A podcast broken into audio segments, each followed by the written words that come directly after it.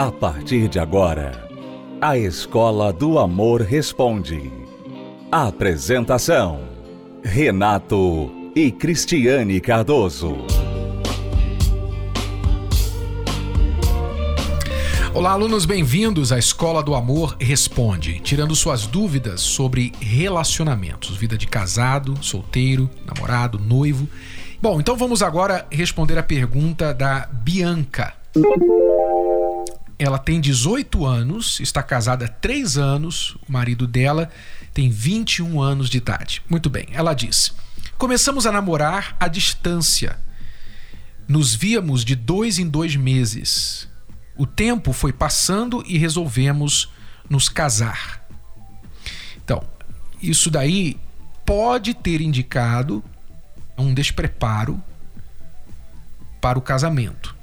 Não quer dizer que a pessoa não possa, mesmo à distância, ter as conversas certas para estabelecer se elas são uma para a outra, se elas combinam para um casamento. É, normalmente uma, uma menina de 15 anos não tem a maturidade para ter esse tipo de conversa, uhum. né? Normalmente tem pessoas de 15 anos que são bem maduras, uhum. né? Mas normalmente não, né? E ela se casou com 15 anos. Quer dizer, começou talvez até antes, porque está casada desde os 15 anos. Muito bem. E já a distância, né? Então as pessoas têm que tomar muito cuidado com essa questão de relacionamento à distância. Não é impossível, mas vocês têm que saber fazer as coisas certas quando você namora à distância. Não só à distância, como também de perto. Porque o grande erro das pessoas é achar que namoro é para se divertir juntos. É sair, é ir no cinema, é almoçar, jantar, ir uma festa, sair juntos, se divertir juntos.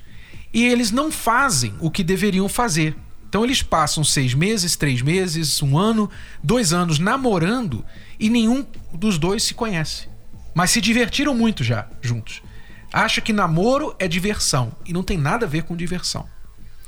Então, cuidado com isso. Bom, vocês se casaram, mesmo assim, ela diz: larguei minha família e fomos morar temporariamente na casa dos pais dele. Só que eu não era acostumada com o tipo de brincadeira deles e eu fui me tornando uma pessoa chata e enjoada. Isso foi fazendo meu marido se afastar de mim. Ele começou a me tratar mal, me humilhar na frente da família dele, e isso me deixava muito triste. O pastor me aconselhou a ficar na minha e não brigar com ele. Por tudo eu ficava magoada e triste, mas agora não sou mais assim. Só que ele ainda continua me tratando mal. Não me valoriza, não me apoia em nada, não gosta de sair comigo. Chamo ele para conversar sobre a gente e ele manda eu calar a boca, ou então diz que não precisa conversar, enfim. Fizemos três anos de casado. Queria comprar uma aliança, mas ele virou para mim e disse: Para que aliança? Me deixou muito triste. Tudo que eu peço para melhorar sempre tem uma desculpa, mas se for para jogar bola, ele vai me manda calar a boca. Meu marido é muito imaturo, às vezes ele parece criança. Pois é, essa é a consequência de vocês se casarem muito rápido, sem conhecer a pessoa bem, né? Aparentemente, o que acontece muitos jovens querem acertar um probleminha, né? Físico, uma necessidade, né? Física. Uhum. Então eles pensam assim, bom, já que a gente não consegue ficar um longe do outro, vamos nos casar. Vamos nos casar porque a gente vai dormir junto, aí não vai ter mais problema, né? E aí resolve o problema sexual. Mas aí agora você tem um outro problema que acaba atrapalhando o sexual. O sexual. Porque eu imagino que vocês não têm sexo nesses dias que ele te maltrata. Né? Então, quer dizer, você não tem como tapar o sol com a peneira. A gente tem que conhecer a pessoa. Você já conheceu, tá bom? Você já casou, não tem jeito, errou, né? Então, se eu estou falando, se eu estou apontando esse erro e essa consequência para as pessoas que ainda não se casaram. E outra né? coisa, outro erro aí que aconteceu também. Quer dizer, um erro, a gente diz assim, uma situação que normalmente gera problemas é quando o rapaz tira a moça da casa dos pais e vai morar bem longe com ela. Como aqui ele tirou ela da casa dos pais e ela foi morar com ele na casa dos pais dele. E como era um namoro à distância, então sugere-se aqui que no mínimo é uma outra cidade, outro estado, enfim, é, é bem longe. Quer dizer, uma moça de 15 anos saiu da casa dos pais, quer dizer, saiu de todo o círculo de apoio dela, né, social, a família dela. Agora ela está sob os cuidados, literalmente, ela era menor ainda, e ela foi morar junto com o marido na casa dos pais do marido. Tudo bem. Ainda bem que estava na casa dos pais, porque adultos estão presentes, né? Não sei que tipo de apoio que os pais dele dão. Mas não deixa de ser uma situação vulnerável para ela, porque agora ela sente assim: poxa, não tem ninguém aqui para me apoiar. Eu tô na casa dos pais dele. E é claro que a tendência é que os pais dele puxem para o lado dele. Ele então se sente na liberdade de me xingar, de me mandar calar a boca, de me tratar desse jeito, e eu não tenho para onde correr. Quer dizer, é uma situação de risco que uma pessoa num relacionamento instável corre quando ela sai de perto dos parentes que são. Sem conhecer. Exato, né? que são o sistema de apoio dela. É por isso que nós estamos apontando aqui o erro, Bianca. Não é porque nós queremos te criticar por isso. Nós queremos mostrar para aquelas pessoas que ainda não erraram como você. Né? Para evitar. Agora, o que, que você pode fazer a respeito? Seu marido te maltrata, seu marido não fala com você, seu marido te xinga, te manda calar a boca. O que, que você pode fazer a respeito? Bom, primeira coisa é você tem que parar com esse ciclo por quê? Porque se ele faz isso é porque ele pode, porque você deixa ele fazer isso. Mas como assim, Cris? Como assim? Eu não deixo ele fazer, eu peço para ele não fazer, né? Mas o que acontece? Toda vez que você tolera essas coisas, você, Bianca e todas as esposas que toleram o marido que xinga, que bate, que sai a hora que quiser, chega a hora que. Você que tolera essas coisas, na verdade, a mensagem que você está passando para o seu marido é o seguinte: você pode. Por mais que você não esteja falando isso, ou até por mais que você brigue com ele, quando você tolera, você está dizendo, em outras palavras, você pode me tratar assim. Então eu sei que você mudou, que você não bate de frente, isso é muito bom, até para sua própria segurança. A mulher deve evitar de bater de frente com um homem agressivo, porque ela pode apanhar, né? Uhum. Então, é, realmente é difícil. Então você realmente fez certo em mudar, não responder de volta, mas você não pode tolerar. Não é porque você não rebate que você vai tolerar.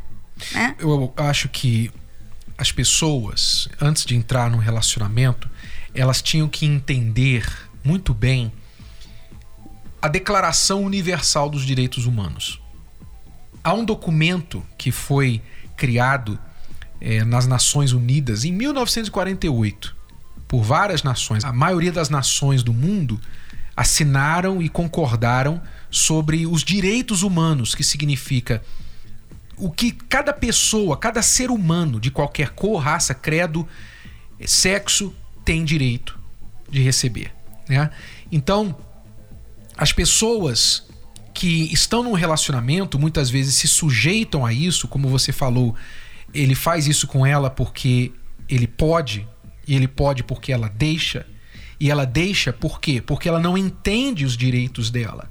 Ela não entende que, como ser humano e como esposa, ela tem direito a ser tratada com respeito, com dignidade. Ela tem direito a expressar a sua opinião. Há direitos básicos que qualquer ser humano deve desfrutar. E se você não sabe desse direito, você não defende os seus direitos, então você dá direito a outra pessoa de lhe tratar dessa forma.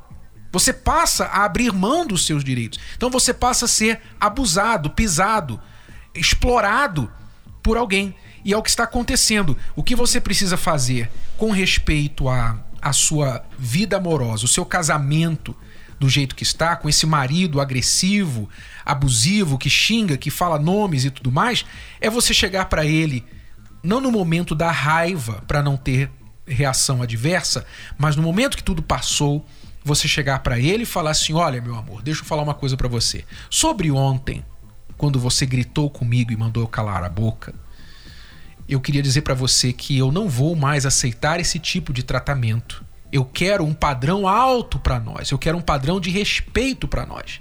Então eu vou me policiar, eu vou cuidar para que eu não desrespeite você. Agora, o mínimo que eu espero de você é o mesmo. E se você não me retribuir isso, você não vai me dar outra escolha a não ser voltar para a casa dos meus pais, onde eu sou respeitada. Então, você tem que comunicar isso a ele. Dizer para ele: não me trate dessa forma, eu não gosto. Eu não vou tratar você assim e não quero que você me trate assim. Você tem que ser firme, assertiva, usar da firmeza respeitosa que nós falamos aqui no programa. Você tem que ser firme e comunicar a sua firmeza de forma respeitosa. Não é chegar e falar assim: ó, oh, não fala assim comigo, não, hein? Não fala assim. Não é isso. É você falar: eu não quero que a gente tenha esse tipo de, de nível no nosso relacionamento. E eu decidi que, ainda que eu venho aceitando isso até aqui, a partir de agora eu não vou aceitar mais. Então, eu queria que você elevasse o nível. E se ele voltar a baixar o nível, você vai ter que cumprir a sua promessa. Um dia, quando ele sair para o trabalho, você arruma suas coisas, vai embora, pega o táxi, pega o ônibus, pega o avião, pega o que tiver. Vai para casa dos seus pais. Quando ele voltar do trabalho e não te achar em casa, ele vai ficar desesperado, vai procurar saber onde você está, vai ligar para casa dos seus pais e você vai falar assim: "Eu não te falei da última vez que eu não ia aceitar mais isso?" Então, a partir de agora é assim. Você tem que colocar a sua posição firme para que então ele entenda que não é porque você está longe da casa dos seus pais que você vai se sujeitar a esse tipo de tratamento. Acho que você falou tudo, Renato. Bom, agora procure no Google Declaração Universal dos Direitos Humanos para você ler quais são os seus direitos como ser humano, para você não aceitar menos que aquilo, que aquilo é o básico de qualquer ser humano nesse mundo. Nós vamos a uma breve pausa. Você está ouvindo e assistindo a Escola do Amor Responde com Renato Cristiane Cardoso. Visite o nosso site terapia do amor.tv. Já voltamos. Imagine acordar um dia e descobrir que se casou com a pessoa errada. Perder o seu grande amor porque você estragou o relacionamento com as próprias mãos. Ou não perceber aquela pessoa especial quando ela passar por sua vida. Para quem não quer gastar o resto da vida lamentando uma péssima decisão, Namoro Blindado é leitura obrigatória. Abre os seus olhos e lhe mostra na prática como agir. É o manual para qualquer idade, da adolescência aos solteiros mais maduros. Afinal, nunca é cedo nem tarde demais para aprender o amor inteligente. Livro Namoro Blindado. O manual do século XXI para antes, durante e depois de namorar. Adquira já o seu. Mais informações acesse namoroblindado.com. namoroblindado.com. Você está ouvindo a Escola do Amor Responde com Renato e Cristiane Cardoso. Vamos agora responder a pergunta de uma amiga que não quer se identificar. Gostaria de saber como posso ter certeza que o meu casamento é de Deus. Opa! Ela está casada e não tem certeza do seu casamento. Bom, vou fazer três anos de casada em outubro. Tenho 24 anos e ele 27. O primeiro ano de casamento foi maravilhoso. No noivado, cometi um deslize de traí-lo. Fiz isso porque não confiava nele e pensava que poderia estar fazendo o mesmo. Olha só, a pessoa não confia na outra, né? segundo ela aqui está dizendo ela não confiava no noivo dela. Por não confiar no noivo dela, ela suspeitava que ele a estava traindo, ela foi lá e traiu também. Né? Só para garantir. É. Mesmo assim se casou, sem confiar no noivo. Aí depois pergunta: será que esse casamento é de Deus? Não. Você não é confiável, porque você traiu.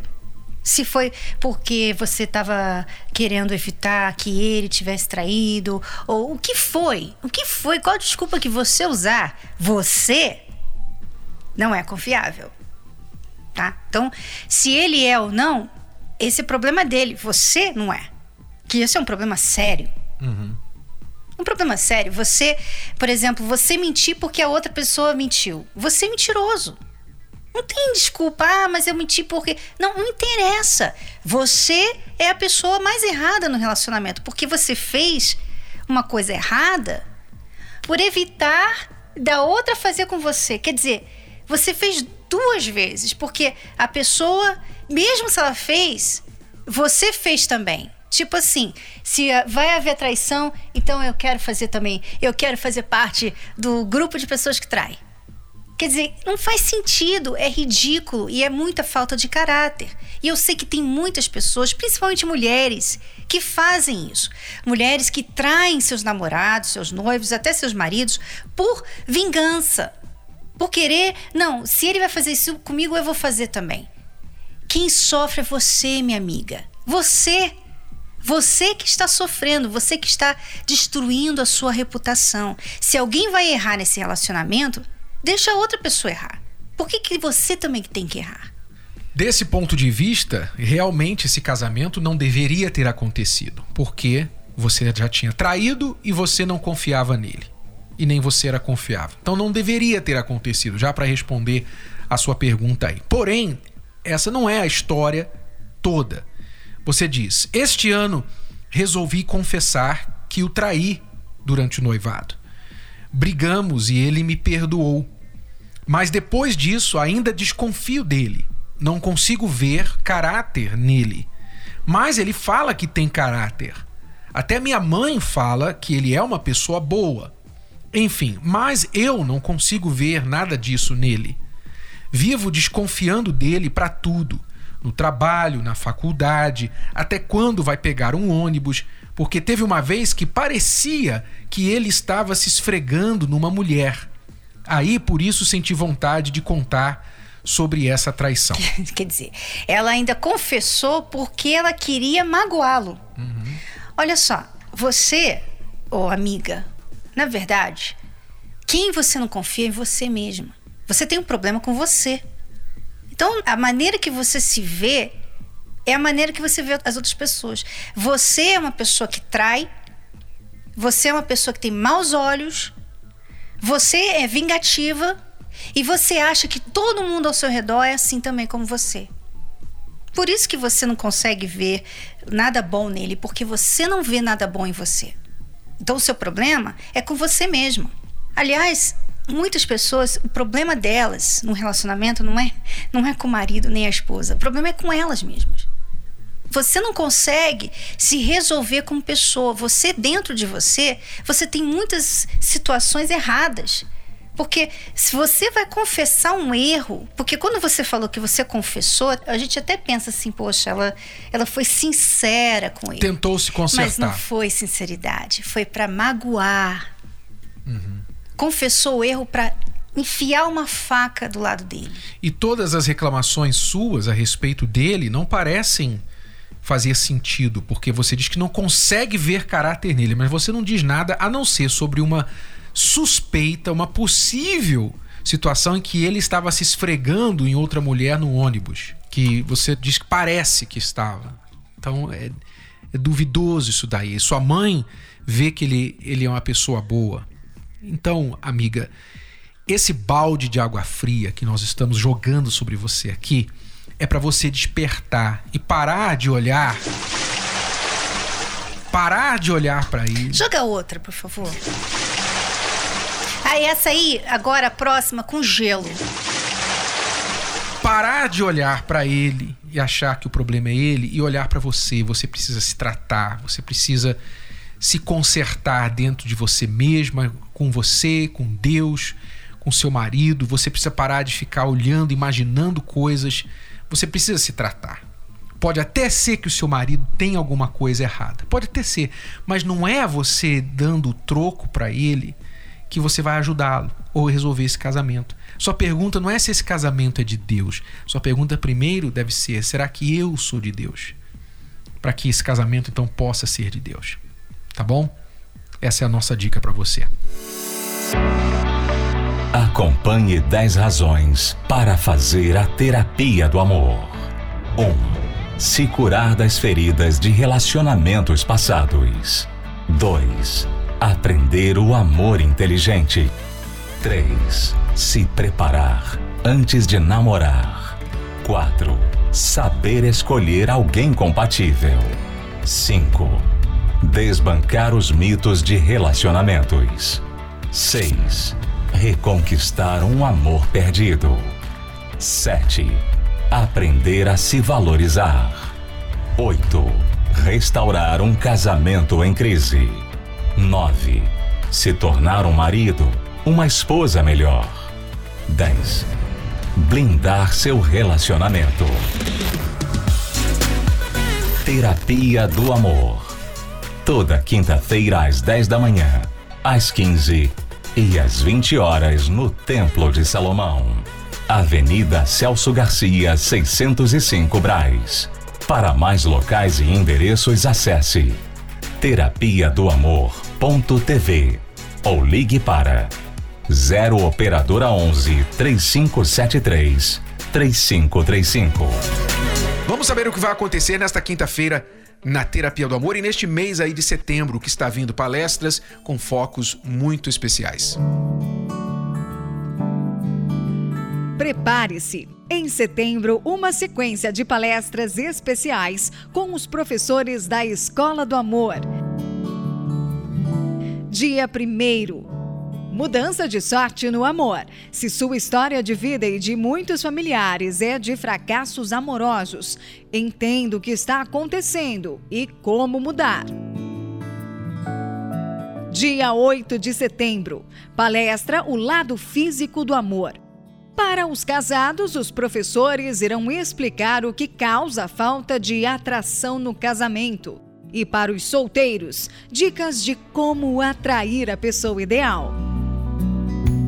Dia 15: SOS Filhos Pais que não têm paz. Uma palestra sobre questões como qual o reflexo dos filhos na relação, como agir com filhos de outro relacionamento Casais que querem ter filhos e não conseguem. Como agir? No dia 22, os alunos paranaenses recebem os professores para um bate-papo especial em Curitiba. E no dia 29, será a vez da capital do Brasil ter uma aula para lá de especial sobre o amor inteligente. Escola do Amor ao vivo em Brasília. Atenção, alunos! Preparem os seus kits e separem o mês de setembro para cuidar da vida amorosa.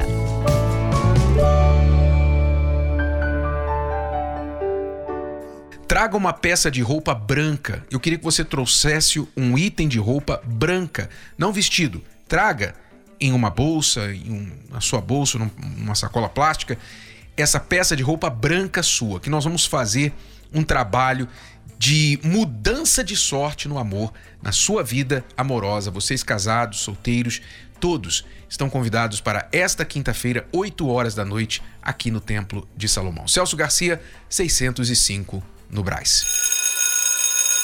Até a próxima, visite o nosso site terapia do amor.tv. Voltamos amanhã neste horário, nesta emissora. Tchau, tchau. Tchau.